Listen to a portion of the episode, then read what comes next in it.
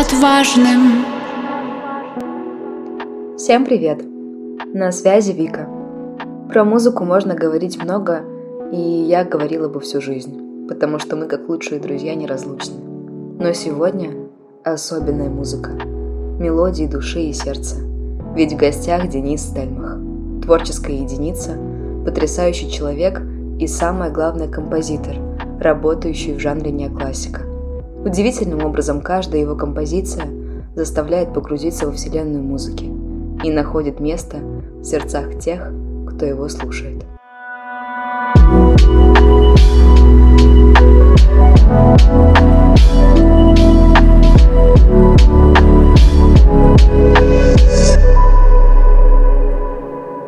Денис, привет. Привет. Как твое эмоциональное состояние сегодня? Эмоциональное состояние стабильное. В целом, я думаю, что это хороший ответ. Сегодня мы собрались поговорить о музыке, как, наверное, о главном твоем путеводителе по жизни.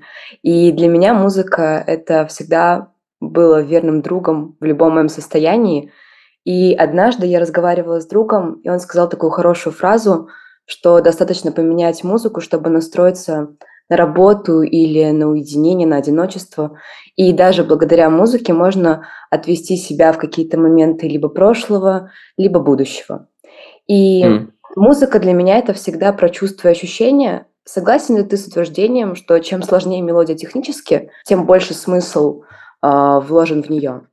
Блин, нет, я бы, наверное, так все-таки не сказал, потому что для меня э, все немножко наоборот. Скорее для меня, чем более сложная с точки зрения техники мелодия, тем труднее ее воспринимать. То есть восприятие музыки для меня э, построено на простоте. То есть чем музыка проще, тем я лучше понимаю, что в нее заложено, какие там эмоции и так далее и тому подобное. А когда музыка сложная, то есть если даже брать классические произведения – то я классическую музыку вообще не понимаю, просто потому что там нагромождение всего и вся, там очень много разных смыслов, очень много разных каких-то техник, структур и эмоций. Из-за этого просто в таком ну, неком сумбуре и слишком огромном спектре всевозможных эмоций мне не за что зацепиться, и поэтому если там в мелодии буквально четыре аккорда, так сказать, и какой-нибудь такой простенький, но цепляющий мотив, не знаю, мне вот куда проще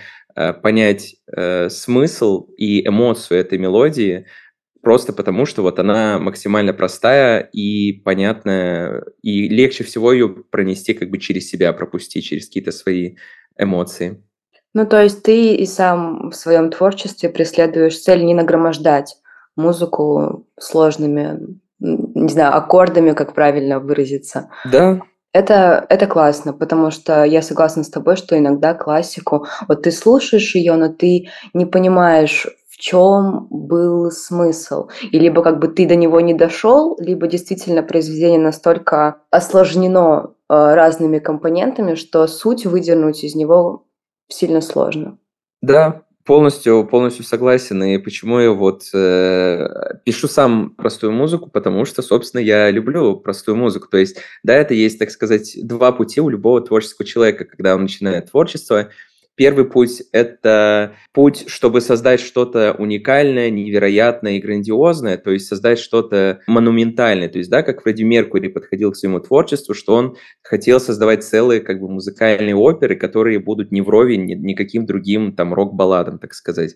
Вот. И второй путь – это то, что забить вообще на все эти правила, не думать о том, насколько большой вклад ты делаешь, там, не знаю, в культуру, не думать о том, насколько сложное твое произведение, просто на все вот эти лишние моменты забить и делать музыку ровно такой, какой ты ее чувствуешь. Если тебе сегодня хочется сделать ее почему-то непонятно почему очень сложный, делай. Если тебе хочется ее делать максимально простой, состоящий там, не знаю, из двух нот, делай. И поэтому я вот э, как бы придерживаюсь этого правила, и поэтому, да, моя музыка иногда простая и банальная, но за счет этого она, мне кажется, очень часто максимально понятна людям. Неважно, насколько у них там большой или маленький эмоциональный диапазон, она, мне кажется, для большинства людей понятна как раз-таки за счет своей простоты.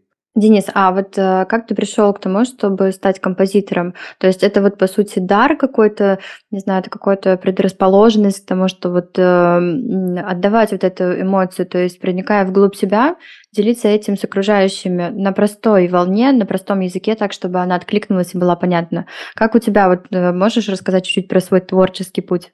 Вообще в детстве я никогда бы и не подумал, что я вообще стану композитором, просто потому что 8 лет, когда я учился в музыкальной школе, я на самом деле не любил музыкальную школу, я не любил ходить на занятия, я толком даже не любил э, фортепиано. Почему? Потому что э, я могу быть неправ, и пока что не нашелся ни один человек, который бы меня в этом разубедил, но музыкальная школа, и, в принципе, вот именно, по крайней мере, в России, я не могу говорить про другие страны, возможно, там лучше, возможно, хуже, но, к сожалению, музыкальное образование в музыкальных школах устроено таким образом, что ты должен и обязан играть только то, что тебе э, говорят преподаватели. То есть ты не можешь прийти к своему преподавателю и, скажем, сказать, о, я вот, мне очень понравился Людовика Эйнауди, давайте я, ну, по нотам мы вместе с вами ее разберем, а потом я там, например, сыграю ее на экзамене э, на своем выпускном в музыкальной школе. Нет, там такое не приемлю, там нужна только классическая дисциплина э, академическая, поэтому э, любое, любая такая свобода мысли, она там пресекается. И даже более того, если вы, например, э, возьмете какое-нибудь произведение, которое вам сказали выучить дома, и вы решите поимпровизировать, то есть, да, очень важное, я считаю, Э, нужное качество любого музыканта, умение импровизации. Если вы попробуете что-то симпровизировать, вам стукнут по рукам и скажут, вот здесь черным по белому написаны ноты, что ты какую-то играешь ерунду. И у меня был замечательный преподаватель, очень прекрасный преподаватель, Марина Георгиевна, но все равно, она все равно делала то, что нужно для там, своей музыкальной школы. Вот, и поэтому просто я все 8 лет музыкальной школы, я это все не любил. Мне вообще нереально тяжело было э, в этой школе. Я всегда мечтал уйти вообще еще с первого года. Но мне мама всегда говорила, что вот если ты что-то начал в жизни, то умей заканчивать. И поэтому мне с потугами какими-то пришлось закончить музыкальную школу. А потом, когда уже я вышел из музыкальной школы, я не подходил очень долгое время к музыкальному инструменту, который стоял у меня дома в Архангельске, просто потому что вот музыкальная школа привила мне не любовь к этому инструменту, потому что банально, если я знаю, что я сейчас сяду за этот инструмент, все, что я могу на нем сыграть, это там классическая и академическая музыка. Вот. А потом я как-то плавненько э, начал углубляться в какие-то музыкальные дебри, начал очень много саундтреков слушать, каких-то новых для себя жанров – потому что в детстве я там слушал, не знаю, Андрея Губина и «Фактор 2», мне кажется. Вот, поэтому, а, да, расширять начал свой диапазон и внезапно вдруг понял. Вот, например, саундтрек, да, мы берем какой-нибудь, когда вот я помню, меня поразил «Реквием по мечте», я думаю, это такая излюбленная классика с точки зрения саундтреков, там, ну и так далее. Клинт Мэнсел, классный очень композитор. И, в общем, в чем суть? В том, что я услышал, что весь фильм – держится на трех аккордах, даже не на четырех, просто он по кругу э, постоянно мусолит этот один и тот же мотив, и он вообще почти никак не меняется, но зато это такой мотив, это настолько было вау, и это было самое настоящее для меня потрясение, что оказывается, музыка, сыгранная на пианино, это не только вот классическая, дико сложная, перегруженная музыка, что оказывается, это может быть простенький маленький мотив, состоящий там из трех, э, из трех аккордов. Вот. И после этого я просто э, так как был довольно ленивым человеком в школе, мне было лень скачивать ноты любимых произведений, которые я услышал, того же «Реквием по мечте», и поэтому я садился за инструмент и думаю, ну, блин, я же 8 лет музыкальной школы закончил, слух вроде у меня как есть, поэтому, наверное, я смогу под, подобрать эту, это произведение. Вот. А когда подбирал, начал внезапно понимать, что в принципе, вот и оно, что пока ты импровизируешь, оказывается, ты еще попутно немножечко маломальски, но сочиняешь. Где-то не там, не тот ритм взял, где-то случайно не тот аккорд взял, но при этом он звучит вроде даже и красиво. И так вуаля, и от импровизации, от импровизации чужого саундтрека родилась моя первая композиция, но только не от трека по мечте, а от э, заглавной темы фильма «Трансформера» Стивена Яблонски. Вот, поэтому так я пришел к, именно к своей первой мелодии, но не к пониманию того, что все, я композитор, там, не знаю, э, этому я собираюсь посвятить жизни. Вот. Но это уже, мне кажется, другой вопрос. Поскольку наш подкаст про ментальное здоровье все-таки, да, вот тут хотелось, наверное, услышать вот твой творческий путь еще, про вот это раскрытие, про, то, про ту возможность или про ту точку, где происходит контакт с собой, и ты правильно выстраиваешь этот диалог, чтобы правильно слышать и, соответственно, это выражать в своем творчестве. Вот что это для тебя стало каким-то таким, не знаю, может быть, знаковым моментом или такой точкой отправной? Я бы сказал, что, в принципе, одна из самых важных вещей, которая дала мне именно написание музыки, не воспроизведение чужой музыки, именно своя собственная музыка, это вот то самое состояние ментального очищения. То есть э у меня, в принципе, такое юношество было довольно непростое именно с точки зрения эмоциональных всяких переживаний. То есть, да, у меня была замечательная семья, у меня замечательная мама, бабушка с дедушкой, брат. У меня было довольно много близких, очень близких и э, лучших друзей, но при этом все равно какие-то такие перепутья в жизни были, которые, если о них рассказывать, люди подумают, что ну ты просто это какое-то детское, инфантильное, вообще не, ну, такие глупые переживания, которые даже веса никакого не стоят, потому что там, да, сколько всего плохого в мире происходит, и ты тут жалуешься. Но в моменте для меня это было, это все. Для меня это было настолько важным, я настолько не понимал, как справляться с этими переживаниями, с одиночеством, с неразделенной любовью, с ощущением какой-то внутренней пустоты, которую ты не понимаешь, чем заполнить. И в такие моменты у тебя есть, да, у тебя есть мама, которая у меня, как бы мама, это такая прям очень близкая подруга, все можно сказать ей, все можно сказать друзьям, но все равно это чувство какой-то непонятости, притом настолько глубинной, что такое чувство, что даже если ты пройдешь к абсолютно всем психологам, они тебя все равно не поймут, вот не поймут именно твою суть, словно все все равно приплетают какие-то личные субъективные переживания, личный субъективный какой-то внутренний мир, а у всех же он разный. И поэтому, когда ты говоришь о своих переживаниях, мало кто может их по-настоящему понять, даже если ты говоришь там о неразделенной любви, которую переживали довольно многие люди. И помню, когда вот я первый раз сел за музыку, я просто, по сути, воспроизвел, как мне казалось, переначал, так сказать, уже чужую мелодию на свой лад. Но даже уже тогда я почувствовал, насколько это был какой-то такой акт медитации, где я вроде написал, да, абсолютно незамысловатую мелодию, да, она, по сути, ее основа – это чужая мелодия, но при этом я почувствовал словно, ого, а это же мелодия о том состоянии, которое я испытывал сейчас э, внутри, но при этом я не мог понять, а что это вообще за состояние. И с течением времени я все ближе и ближе подбирался к той самой офигенной сути музыки, лично моей и, возможно, многих других людей, о том, что э, очень часто бывает, когда ты не понимаешь вообще, что у тебя на душе. То есть ты не можешь объяснить и передать как-то это словами, и поэтому ты садишься за творчество, за поэзию, за изобразительное искусство, за музыку. Ты что-то вроде как делаешь на каком-то бессознательном уровне, но при этом по итогу ты такой, а, так вот, что такое у меня на душе. И тем самым ты как бы выплеснул эту эмоцию, какую-то, я бы сказал, все равно негативную по большей степени, если говорить о моем творчестве, и ты словно от нее очистился. То есть это такой нереально крутой терапевтический эффект. Ну, я понимаю, что он позволяет мне вот именно не быть зашуганным, э, как бы постоянно где-то загоняющимся подростком, ну, сейчас уже, да, взрослым человеком, просто потому что если я постоянно вот что-то выплескиваю, то есть мой сосуд, который вот внутри состоит там из каких-то смеси там плохих и, и хороших моментов, я понимаю, что вот музыкой я способен вот этот вот негатив внутренний, ну не то, что негатив, это плохо в творчество вкладывать негатив, но именно какие-то переживания, какую-то гру- грусть, какое-то одиночество, такую меланхолию, в общем, внутреннюю, вот это все легко очень через музыку ну или да, через любое другое творчество выплескивать и тем самым очищаться. И вот этому терапевтическому эффекту я до сих пор очень благодарен. И очень жалко, когда я слышу, что люди все держат в себе, и у них нет никакого творчества, потому что как только уверенно оно у них появится, они внезапно для себя поймут, что почему-то вдруг стали чувствовать себя гораздо лучше, а какие-то внутренние барьеры, загоны и переживания, они вдруг все стали, ну, не, не совсем исчезли, но словно стали не настолько сильно ранить какие-то э, потаенные чертоги души и сердца.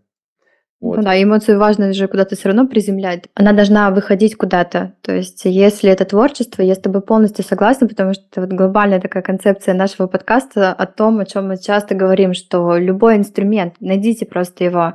И спасибо, что ты поделился вот этим. Мне кажется, вот я прям прониклась то, как ты это описывал, и женю это со своим опытом, понимаю, что это некое доверие себе. То есть, безусловно, это все остается субъективным, ты правильно это подчеркнул, но вот важно, чтобы выстроить этот контакт э, с собой, довериться себе и позволять проявлять себе все чувства, все эмоции, находить им выход, куда-то их э, приземлять, как я сказала. И вот, э, наверное, это служит некой отправной точкой, и мы снова и снова в этом убеждаемся, рассуждая в подкасте или на собственной шкуре. То есть, как бы хм. это действительно ну, такое вот Звучит банально просто, затертая фраза, а ведь на самом деле так сложно сделать это. Я сама часто борюсь с тем, что вот именно подавляю очень много эмоций, которые не прожиты, но любая эмоция, которая не прожита и которая где-то там ей наступили на горло, она найдет выход. И нежелательно, если это будет какая-то болезнь, какое-то состояние апатичное, депрессивное и все вот с негативным окрасом. А прекрасно, если это выражено в чем-то таком созидательном или даже в том месте, на терапии, вот тоже упоминал, или, не знаю, где-то с близкими людьми, в музыке, в любом другом творчестве, в любом случае это важно проявлять потому что мы живые люди, мы испытываем вообще такой огромный спектр эмоций и ощущений, и чувств, которые у нас возникают от всего этого. Поэтому, да, я с тобой прям согласна и сижу, улыбу давлю, потому что снова слышат мы об этом, мы об одном и том же, и наш подкаст об этом тоже. Вот э, в моем окружении люди слушают э, музыку, мне кажется, постоянно, как и я, и волей-неволей мы сталкиваемся с разными течениями музыкальными и музыкантами. И сейчас я понимаю, что зависимость э, моего ментального состояния от музыки, которую я слушаю, она прямо пропорциональна. Есть люди, которые добивают себя музыкой или же наоборот воскрешают, поднимают с колен свое эмоциональное состояние.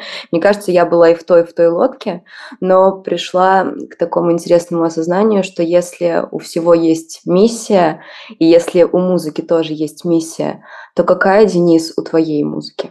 Знаешь, э, вот тут очень важная штука. Я обожаю не рассказывать, так сказать, о миссии любого творческого человека, что когда-то, когда я только начинал заниматься творчеством, очень важно понимать, что когда ты начинаешь заниматься творчеством, у тебя постоянное ощущение того, что ты топчешься на месте, никуда не растешь, и, в принципе, что твоя музыка или твое творчество, оно никому не нужно. Потому что в любом случае, когда любой начинающий творческий деятель ему очень сложно наращивать аудиторию, ему сложно понимать, а кому мое творчество нужно, как о нем рассказывать, как о нем делиться, какие там, не знаю, нужны инструменты для продвижения, для рекламы и всего остального. Поэтому вначале он вроде как делает много всего именно с точки зрения своего творчества, но по большей степени э, все начинающие творческие люди, они делают мало с точки зрения маркетинга, и поэтому они делают и делают и делают творчество, аудитория-то не растет и каких-то заказов они не получают, и вроде как отзывов недостаточно, и они начинают думать, а для кого я это делаю, в чем суть-то моего творчества? И, и вот у меня на начале своего творчества часто были такие мысли, и именно, именно мысли, а зачем я это делаю именно для людей? Потому что когда я начал заниматься творчеством, я понял, что это все, это уже любовь, так сказать, очень и очень надолго, и что без творчества я точно жить не смогу. И поэтому здесь стоит понимать, что творчество заканчивается ровно тогда, когда, ну, тогда, когда вы убираете руки с клавиш, или тогда, когда художник э, кладет кисточку. Ровно на этом моменте творчество заканчивается. Дальше начинается уже конкретное продвижение своего творчества. То есть, если вы захотели, например, вы художник, вы захотели сфотографировать свою картину и куда-то ее выложить, все, это уже начинается маркетинг. Если я захотел взять микрофон и записать то, что я сочинил, и выложить это в сеть, это также называется продвижение. Поэтому, когда я говорю о том, что а, ну, когда многие люди говорят о том, для кого это делаю, а это скорее риторический вопрос, потому что понятное дело, что большинство этих людей, они продолжат заниматься творчеством. И вот тогда, когда я сказал, э, помню, написал такой пост, где-то, я уже не помню где, в какой-то социальной сети, я в очередной раз почувствовал, что вот на перепутье каком-то, что вот я уже делаю это который год, там вроде это было уже 4 года, как я занимался творчеством, и я настолько чувствовал, что я топчусь на месте, что я там выпустил второй свой альбом Ambience, который вообще почему-то был максимально непопулярным,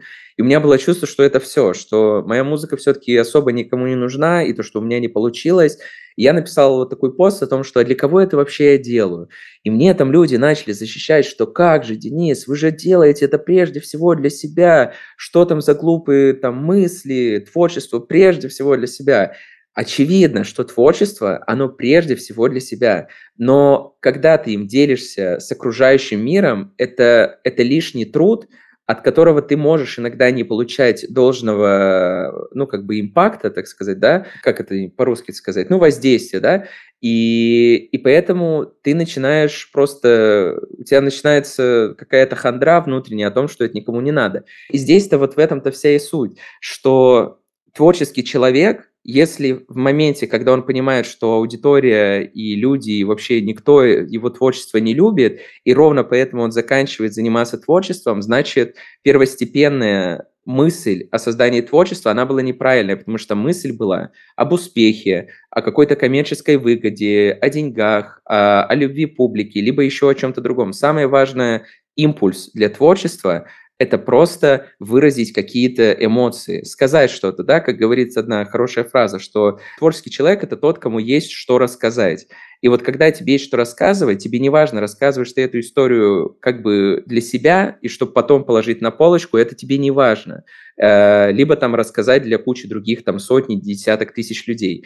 Потому что творчество, оно главную цель выполняет. Это просто э, выплеснуть какую-то эмоцию. То есть это банальная сублимация. И поэтому здесь, когда говорят о, о, о миссии творчества, сейчас, конечно, у меня сейчас уже довольно большая аудитория, и сейчас я получаю довольно много, ну, прям правда много писем именно не просто о том, что вот ваша музыка там красивая, прекрасная, ну и тому подобное, и все еще другие замечательные эпитеты, нет, а именно пишут слова о том, что моя музыка кому-то помогла справиться, с, возможно, с утратой, кому-то помогла справиться с болезнью. Кто-то рассказывал историю о том, что какая-то девушка ну, сидела вместе со своим дедушкой на протяжении там, полугода в палате вместе со своим дедушкой, слушала мою музыку вместе с ним, и когда его не стало, вот для нее моя музыка как бы стала напоминанием о дедушке, что каждый раз, когда она слушает, она словно чувствует присутствие дедушки, потому что очень многое с этой музыкой было связано. Кто-то делал предложение под мою музыку, кому-то банально вот она просто сопровождает его весь день и тем самым насыщает какими-то э, красками эту, казалось бы, довольно серую у нас у большинства сейчас жизнь. И вот миссию сейчас я, да, я в этом вижу. И это, это очень-очень сильный импульс и мотивацию дает на то, чтобы вообще не заканчивать, потому что я прям вижу, насколько вроде музыка моя имеет вот этот вот терапевтически важный эффект для многих людей. И поэтому, да, мотивация прям постоянно работать и давать эту музыку как можно больше. Но это сейчас, когда уже у меня есть аудитория. Но в начале творчества миссии, по сути, никакой не должно быть. Я бы даже вообще в принципе сказал, что творчество ради какой-то цели или миссии это не совсем правильно, потому что главное и единственное, как я повторюсь еще раз, цель творчества – это просто желание тебя самого что-то рассказать, что-то сказать, либо что-то выразить. Все. Знаешь, я, наверное, тогда перефразирую. Вот э, я слушала внимательно и думаю, что это как раз, когда мы э, растрачиваем свою энергию попросту, то есть как бы копим некую энтропию. Потому что тогда в этот момент теряется смысл. И когда мы систематизируем, то есть мы понимаем, да, вот, например, как ты говоришь, то, что творя э, какую-то деятельность, очень важно понимать, что это эмоциональный выплеск, выход эмоций как раз. И не надо больше там никак э, на каких-то таких дополнительных смыслов на это навешивать. Тогда получается, что не надо копить энтропию благодаря смыслу, и он больше всего как раз структурирует. И тут возникает mm. вопрос. Возможно, мое немножко клиповое мышление, а, что творческие люди немножко такие хаотичные. Вот сколько я работаю с творческими индустриями, с художниками, с поэтом, а, я про Вику. вот. И у меня часто вот, ну, действительно складывается, я очень структурный человек, у меня все должно быть четенько по полочкам, а вот творческие люди это, на, ну, как бы такое наоборот немножко. Мне вот интересно у тебя спросить, потому что ты сейчас поразмышлял на эту тему, мы затронули тему смысла и э, растрачивание попросту энергии, а энергия это что? Это определенный ресурс, который рождается внутри нас, и дальше уже это внешние, да, какие-то. Мы сейчас скорее концентрируемся на внутреннем. Вот что у тебя служит главным источником ресурсного твоего состояния, твоего ресурсного какого-то наполнения, и откуда ты его вот по большей части черпаешь? Хм, вопрос, вопрос интересный. Вообще, мне кажется, одним из самых таких сильных ресурсов для творческого человека является то, что вот я уже пришел к тому, что я могу не думать о том, что мне как-то нужно себя прокормить, что творчество мне не дает там нужного какого-то дохода хотя бы на банальное существование. И у меня так, в принципе, получилось по жизни, что все как-то так сложилось идеально именно по таймингу, что ровно когда я занимался творчеством и был именно в ощущении топтания на месте, еще никак этим творчеством не занимался, э, у меня параллельно была учеба в университете, и поэтому я понимал, что ничего страшного, ничего страшного, что я топчусь на месте, у меня есть учеба. А потом, когда вот она как раз-таки закончилась в университете, я тогда уже более-менее был как бы состоятельным, если говорить именно об э, уровне артиста. Я уже сделал там свой первый, первый тур.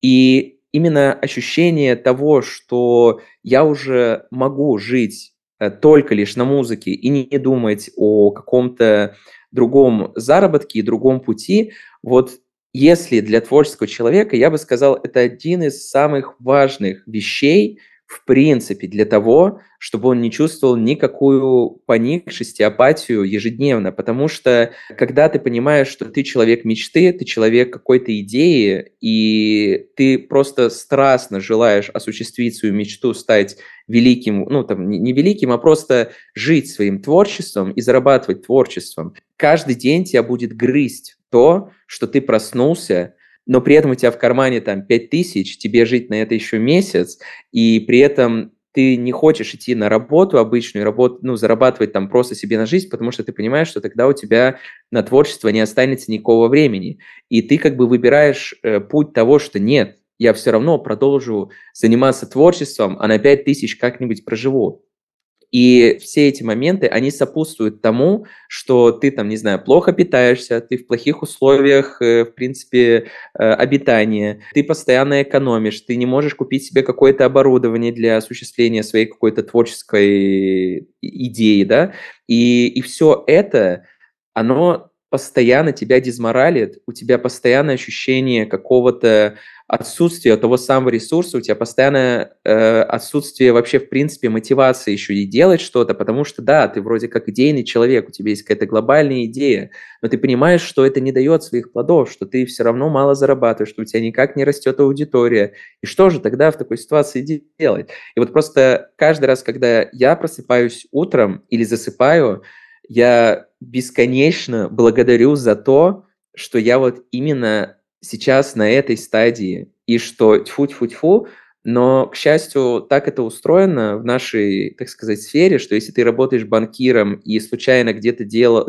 ну, не пришел на работу, то тебя просто уволят, и ты все теряешь, все, все что ты э, там годами зарабатывал. Да, у тебя есть портфолио, но вряд ли ты устроишься на ту же должность в банке, если снова куда-нибудь пойдешь. И и поэтому вот у нас есть такая замечательная особенность. Понятное дело, всю аудиторию нужно удерживать, но все-таки это особенность то, что вот вся наша аудитория, э, скорее всего, она уже не уйдет. То есть какая-то в любом случае уходит каждый день, а то и каждый час. Но все, что ты заработал, все твои альбомы, какая-то наслышанность общая твоего имени в медиа, все это никуда не уйдет. Единственное, что нужно, конечно, поддерживать э, какое-то инфополе, связанное с тобой, но так или иначе это уже не, не затрачивает настолько много усилий, как вот в начале, когда ты пытаешься пробиться туда, куда-то хоть как-то к верхам, э, когда ты каждый день просто делаешь там с десяток, сотню каких-то действий, просто чтобы хоть как-то почувствовать это вот развитие себя и э, своего творчества. Вот. А сейчас все это проще, и все это сужается там к 50 делам ежедневным, которые ты уже делаешь просто для того, чтобы люди, так сказать, о тебе не забывали. Вот. И для меня это прям очень важная штука, которая каждый день э, я засыпаю с улыбкой, просыпаюсь с улыбкой просто только потому, что я, у меня лучшая работа мечты, я достиг свою мечту, стать композитором, и когда ты достигаешь подобной мечты, она максимально иллюзорная, кажется, в начале. Вот. Ну, а если ты прям чувствуешь, что все, ты уже прям полностью увядаешь, и что тебе ни, никаких слов не хватит для того, чтобы вернуться э, в какое-то свое прежнее русло э, стабильное, то для меня всегда помогает обычные, обычные так сказать, э, трапезы из разряда встречи с друзьями, э, с девушкой, с семьей. Э, очень люблю искать вдохновение в видеоиграх, фильмах, сериалах, другой музыке. Очень часто бывает такое, что слушаешь другую музыку и прям понимаешь, как ты насыщаешься мало того, что ты словно почувствовал себя понятым, как будто твою какую-то внутреннюю пустоту и вот это топтание на месте, как будто музыка почему-то поняла. Ну, а второе, то, что ты услышал, насколько это нереально круто, то, что ты сейчас услышал, и ты хочешь так же. То есть ты не хочешь повторить один к одному, но ты хочешь сделать что-то подобное, и ты как бы черпаешь оттуда вдохновение, приходишь скорее домой и начинаешь э, примерно что-то похожее делать. Это очень классное чувство, и я вообще разделяю все твои мысли в отношении творческого пути, так как сама являюсь творческим человеком, и были разные стадии, когда ты отказываешься от мечты, когда ты упорно идешь к мечте, и очень много перечислять можно разных дорог, которые существуют. Ты рассказывал про состояние людей и то, как они как музыка им помогает справиться с внутренними переживаниями. Многие люди приходят на концерты, возможно, в состоянии грусти, в состоянии какой-то апатии, чтобы, наоборот, поднять свое эмоциональное состояние. А такие люди чаще всего склонны к зацикливанию и прокручиванию одной и той же мысли в голове. А в музыке тоже есть такой прием, если я не ошибаюсь. Он так и называется «зацикливание». В твоих композициях, которые я неоднократно, мне кажется, слушаю по несколько раз в день, тоже проигрывается этот прием. И вот как ты считаешь, он сделан, чтобы остаться в памяти или чтобы помочь человеку вновь почувствовать те или иные эмоции, как радость, надежда, наоборот, какая-то тоска или меланхолия? Да, вот ты, ты, ты правильно сказала что про поводу зацикливания. В, в терминологии музыкальной это называется, можно сказать, лупинг, то есть тогда, когда повторяется, зацикливается, да, один и тот же мотив, какой-то одна мелодия. Я скажу так, я, в принципе, в музыке ищу одну эмоцию. То есть, когда я слушаю какую-нибудь песню или инструментальную композицию, я вообще не люблю, да, опять же, да, если говорить про классическую музыку, в классической музыке не бывает одной эмоции. Классическая музыка, академическая, в ней как бы переплетены десятки разных эмоций. То есть, в принципе, да, композиция классическая это как сложное литературное произведение, где не может быть произведение об одном персонаже, который просто идет по дороге и думает и рефлексирует о своем одиночестве. Сейчас такие книги популярны, так сейчас такое пишут, да, как нео, нео такая проза, я не знаю, как ее назвать, но тогда в, от Толстого такого ты не представишь. И то же самое и можно сказать про Моцарта и Бетховена, что ты не представишь, если эти музыканты будут писать об одной лишь эмоции, и это будет странно. И поэтому мне нравится в свое творчество вкладывать одну единственную эмоцию. И что я для себя понял, что очень здорово работает терапия музыкальная тогда, когда человек эту самую эмоцию внутри себя, он словно погружается в нее. То есть он начинает лучше понимать, например, свое одиночество. Вот у меня есть альбом «The Новое», полностью посвященный одиночеству, и большинство из этих композиций, они зиждется на одном мотиве, который просто повторяется по кругу. Есть, например, э, не знаю, композиция называется, ну, например, Don't Go, то есть не уходи. Это композиция о расставании с близкими, будь то духовное расставание, будь то физическое расставание, то есть, да, когда человек, в принципе, уходит из жизни, а духовное тогда, когда он просто, вы, например, расстались с любимым человеком, э, как бы распалось, распались ваши отношения. И, и мне кажется, что в эмоции отсутствие человека в твоей жизни, это пустота, как будто у тебя как бы кусочек, тебя оторвали уже, как бы этот кусочек никогда не вернется. Мне кажется, что это ощущение, которое, оно бездонное. Ты никогда не найдешь дна, потому что как бы оно слишком многогранное и слишком сложное, и, и оно словно по всему твоему телу распласталось. И поэтому, когда я пишу музыку, мне хочется, чтобы не то чтобы человек дошел до этого дна, но чтобы он как бы прочувствовал целиком и полностью это самое ощущение, и тем самым, возможно, проще начал к нему относиться, возможно, как бы немножко его отпустил, что ли. Потому что, да, это как э, это как представим как вершину айсберга, что ты расстался с человеком, у тебя пустота, и тебе просто грустно. И вот это вершина айсберга. И ты думаешь, что, что да, вот мне, вот мне, вот мне грустно. Но потом ты услышал какую-то мелодию, тоже о расставании, и ты на самом-то деле понял, что у тебя внутри, в душе огромнейший, огромнейший кусок этого айсберга, о котором ты даже не знал. Ты начинаешь плакать, у тебя начинают идти слезы от того, что вот эта мелодия, она раскрыла твой этот айсберг, и думаешь, господи, да мне настолько там плохо без этого человека.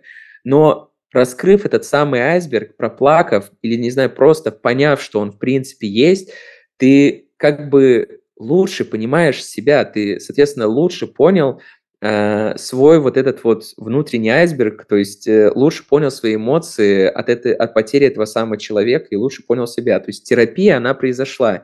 Но просто если бы я э, взял один мотив и сразу бы его развил в другой, э, вот такого бы колоссального погружения в эмоцию его бы могло не произойти, потому что я бы, возможно, от эмоции потери я бы перешел немножко, ну, переделав другой мотив, я бы перешел к эмоции ну, не знаю, скажем, надежды, да, то есть надежды о том, что все еще не кончено, что этот человек вернется. Потом я бы мог перейти в, в эмоцию, эм, не знаю, воспоминаний об этом человеке, то есть не конкретно об эмоции пустоты, отсутствия, а эмоцию, как же нам было хорошо. Но это три разных эмоции и три разных айсберга. У них у всех очень-очень вот этот вот необъятный нижний айсберг, который лучше посвятить три разных композиции трем разным состояниям. И вот ты новая у меня о том же самом, что у меня есть композиция Don't Go, посвященная именно ощущению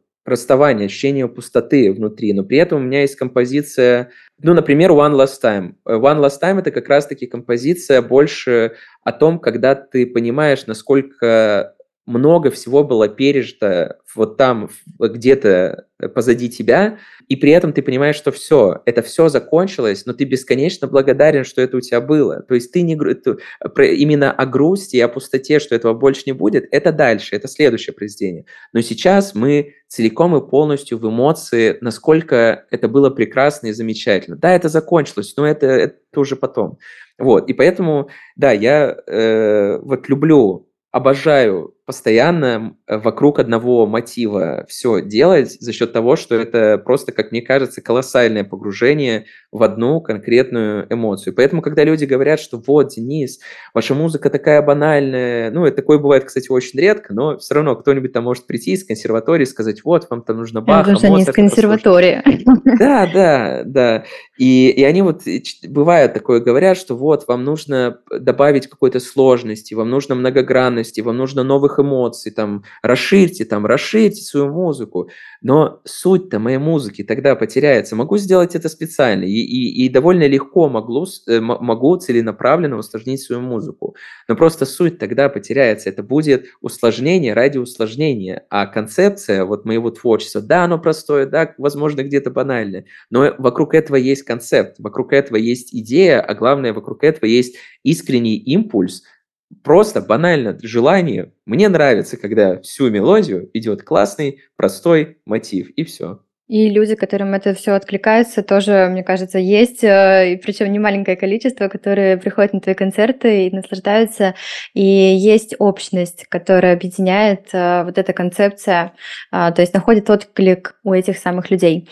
Но знаешь, mm-hmm. мы говорим очень много про эмоции сейчас, про вот именно чувствования, и то есть вот э, сейчас последний твой тезис можно подвести к тому, что я остаюсь верен себе. И это тоже очень важно, на мой взгляд. Но вот э, я задумалась, э, у нас э, в моем массажном салоне стоят в каждом кабинете колонки Алисы. У нас есть авторские плейлисты, где ты тоже звучишь. И хм. сейчас э, технологии выходят на первый план, они прям очень сильно захватывают вообще все вокруг. И нейросети, которые искусственный интеллект э, создают в том числе и музыку. И опираясь на опыт вообще мировой, э, там, от классиков до современных э, композиторов, э, создаются именно те эмоции, переданные в музыке, которые откликаются людям очень э, сильно и ну, там, по сути, это вытесняет немножечко вот то чувственное, вот то ментальное, о котором мы говорили. Вот э, давай завершим э, наш выпуск прогнозом на будущее, насколько нейросети смогут вытолкнуть наше ментальное и чувственное восприятие, заменив его вот этим э, своим большим мегамозгом. Знаешь, это, это вопрос даже хороший не с точки зрения даже нейросетей и того, куда мы движемся, а банально, какое творчество может тронуть струны души человека. Потому что всегда очень здорово, когда человек утверждает, что нет, я могу, э, я могу прослезиться только от музыки, написанной человеком, в которой есть там огромные переживания или там еще что-то, или, или могу там сказать, что эта там картина стоит миллион, потому что это шедевр. Всегда все это рушится тогда, когда ты банально приходишь к человеку не знаю, просишь искусственный э, интеллект написать композицию, приходишь и говоришь, вот это гениальная композиция, он написал там в 60-х годах какой-то гениальный э, мужик, вот что ты думаешь? Да, это просто, да, она какая-то немножко хаотичная, чувствуется, нету такой композиционности какой-то, ну, в смысле, гармоники, но, ну, да, потому что искусственный интеллект пока что не совсем идеально все это делает, вот, и человек такой, да, это вообще очень классно, такой не, неординарно и все такое, и ты потом ему говоришь, это искусственный интеллект, и он такой, «А, да как, да нет, не может быть, и так, так, и, так, и так далее, и тому подобное. То есть это как вот, ну, с творчеством, ой, с, живописью это вообще легче простого, да, работает, что как даже тоже фильм «Один плюс один» показывал, что все современное искусство, которое зиждется на именно изобразительное, там белое, белый холст и красная линия продается за миллион долларов, Э, просто потому, что там это там символизирует там то-то, то-то и пятое, и десятое, а, а потом там человек на, на белом холсте нарисовал красную линию и, а, и такой, а почему у меня это никто не покупает? И, ну, просто если добавить к этому историю, сказать, что это какой-то французский художник 60-х, то все сразу же начнут не говорить, что это какой-то отстой, и просто белая линия на белом холсте, такие, да, я чувствую здесь глубокие переживания человека, автора. И... Это концепция как раз. Ну да, да, да, это концепция, но просто, блин, странная концепция, за которую ты платишь миллион долларов. Ну, это я все говорю о том, что людям свойственно э, додумывать и придумывать. Это, это классика уже. И, и поэтому, когда человек часто говорит о том, что он пропускает это через себя, он видит э, или слышит какие-то конкретные эмоции, э, что часто все равно человек себя сам обманывает. И возможно, что ему нравится какое-то творчество не потому, что оно ему правда нравится, а просто потому, что это модное творчество, просто потому, что это популярное творчество, или просто потому, что если он не будет любить это творчество, какое-то его окружение его за это осудит. И если говорить про нейросети, э, мне кажется, что просто, во-первых, э, нейросети в любом случае человек и именно индивидуальный и ресурс индивидуального творческого человека, он все равно никуда не уйдет, даже с засилием нейросетей, с, там, с роботами и со всем остальным, потому что даже если когда нейросеть, э, ты сможешь бить там 100 разных слов, и она тебе даст идеальную картину, все равно у каждого это искусственный интеллект, у которого нет очень важной э, штучки, а именно Э, собственного внутреннего э, как бы субъективного мира, через который, ну, не, некой вот, да, субъективной парадигмы, через которую мы как бы пропускаем всю нашу жизнь. То есть мне 27 лет, я пропустил через себя определенные переживания, эмоции и впечатления. Также это есть и у тебя, и у других э, людей. И вот это вот самое пропускание через себя нашего личного субъективного мира, нашей какой-то жизненной парадигмы, а, Именно оно и строит наше творчество. Именно оно отличает меня от любого другого неоклассика. Потому что если кто-то закончит мою музыкальную школу с моим же преподавателем, также начнет слушать те же самые саундтреки, у нас будет абсолютно разная музыка, потому что у нас была разная жизнь, разные впечатления и разные эмоции. Но искусственный интеллект это не сможет сделать. То есть, да, ты можешь дать 100, э, ты можешь искусственному интеллекту, два разных человека могут дать 100 одинаковых слов, но, скорее всего, он сделает две одинаковые картины. Ну да, получается, знаешь, заключу то, что вот мы сегодня говорили и подводили как раз вот к этим тонким настройкам человека. По сути, это как бы некая невербальность концепция. Концепция, которую понимаешь, но, наверное, очень сложно произнести, как-то описать правильно это некое состояние. Состояние в данном случае, оно получается важнее самой концепции в миллион вообще раз. То есть, допустим, мы там слушаем э, твою музыку и считываем это состояние. Оно откликается и дарит мне какую-то эмоцию, какие-то чувства, которые я проношу с собой. И вот, условно, уйдя с концерта твоего, я их уношу с собой. И это то, что, ну, как, знаешь, задерживается внутри меня. Вот, наверное, под этим я, вот, э, вернее, вот этим я хотела бы подвести черту, говоря про невербальность концепции. И вот в этом как раз уникальность творчества, потому что мы находим сообщников, соратников по тем эмоциям, по тем тонким настройкам, которые мы исповедуем в творчестве и считываем в этом же творчестве. Поэтому хочу передать слово Вике, чтобы она донесла сейчас до наших слушателей немножечко своего творчества, которое всем откликнется, уверена. Да, мы сегодня много говорили про чувства и эмоции. Это, наверное, один из самых главных пунктов, который есть в моем творчестве как поэтессы, потому что сам э, факт того, что я пишу стихи, этого недостаточно для того, чтобы проникнуть куда-то вглубь человеческого сердца и остаться там. И сегодня мы очень много говорим о музыке, о том, что она нас воспитывала, воспитывает и будет воспитывать, я уверена, еще очень долгое время, и у каждого эта музыка своя. И я решила посвятить это стихотворение именно ей, поэтому очень хочу с вами им поделиться. Чувствую сердцем музыка дом родной. В нем я храню все моменты ушедшего лета. Музыка есть мой свет и души покой. Место, куда я бегу без оглядки во время рассвета. Тайны, что были доверены лишь тебе. В полночную тишину или среди раздолья Ты озаряла путь в этой страшной тьме. Ты наделила спокойствием шум прибоя.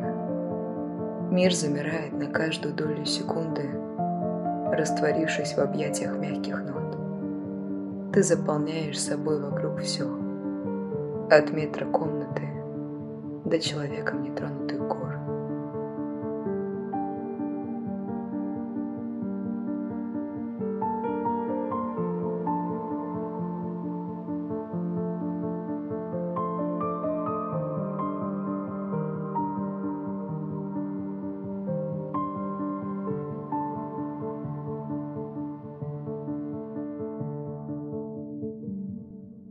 Спасибо. Браво. Спасибо тебе. Спасибо огромное. Я очень надеюсь, что каждый а, найдет свой путь в свое творчество и будет а, нести свой свет в мир, в мир больших мечт. Будем светить. Хорошо. Денис, но прежде чем мы пойдем светить, мы хотели задать тебе три коротких вопроса, которые задаем всем нашим гостям. Начну с первого. А, Уже упоминала сегодня, если коротко, что все-таки является твоим главным источником вдохновения? Как коротко на такое ответить? Ну, я бы сказал, это, это воспоминания. Это либо очень счастливые воспоминания, либо очень грустные воспоминания. Но так или иначе, это всегда воспоминания о каких-то жизненных моментах. Ага. А какие твои топ-3 метода для поддержания ментального здоровья? Топ-3 метода. Первый, я думаю, это, это ритуалы.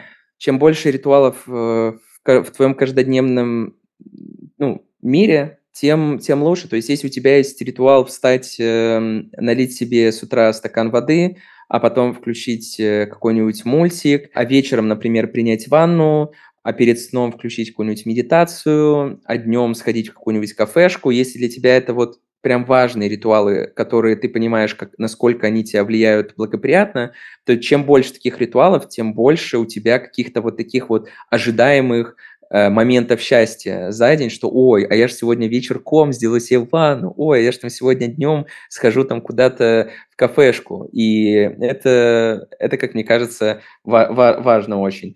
Второе, это, конечно же, другое творчество, будь то музыка, фильмы, видеоигры, кто бы что про них там не говорил, но так или иначе, э, очень часто, когда мы просто банально другим творчеством находим понимание, то есть тогда, когда мы чувствуем, например, себя разбитыми или одинокими, или что э, нам разбили сердце, а потом смотрим какой-нибудь фильм, видим такую же историю, или читаем книгу и видим такую же историю, или слушаем музыку и слышим примерно те же эмоции, и понимаем, что нас поняли. Ну и третий момент – как оставаться в ресурсе? Это знать, куда ты идешь. То есть э, знать, э, к сожалению, сейчас это не у многих есть, но так или иначе это дает колоссальный ресурс, э, ощущение того, что ты не просто так вообще просыпаешься, что не просто, что когда ты заснешь, ну, тебе захочется проснуться ради какой-то вот цели, ради твоего пути. И, как мне кажется, это путь и знание того, куда ты идешь, и хотя бы примерно к чему тебя это приведет, это дает очень здоровский внутренний ресурс. Ну да, как мы сегодня это обозначили, это некий смысл, смысл Мгм, э, собственный.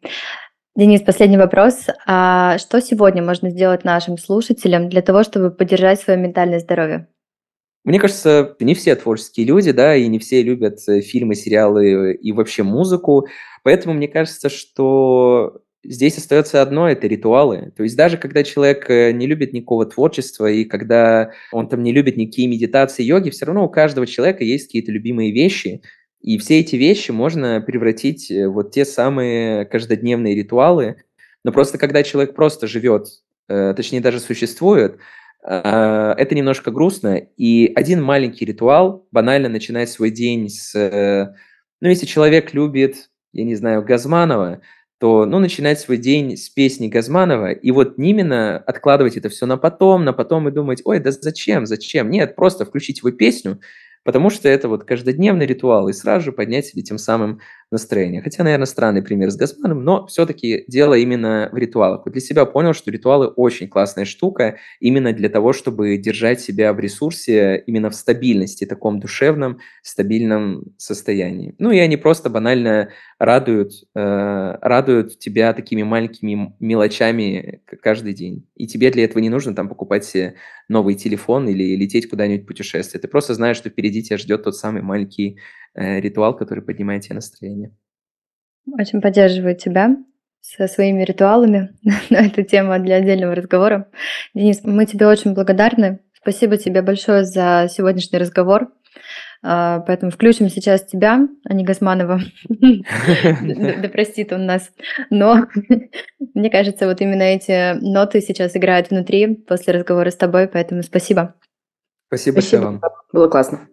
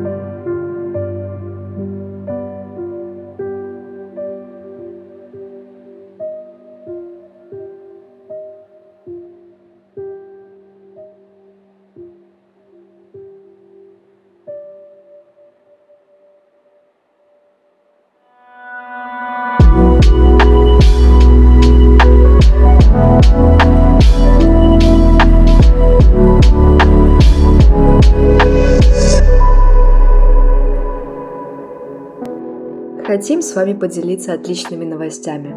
Совсем скоро, именно в мае, у Дениса Стельмаха релиз нового альбома. Поэтому с нетерпением ждем. Все, что ты чувствуешь, это важно Открой свое сердце, будь отважным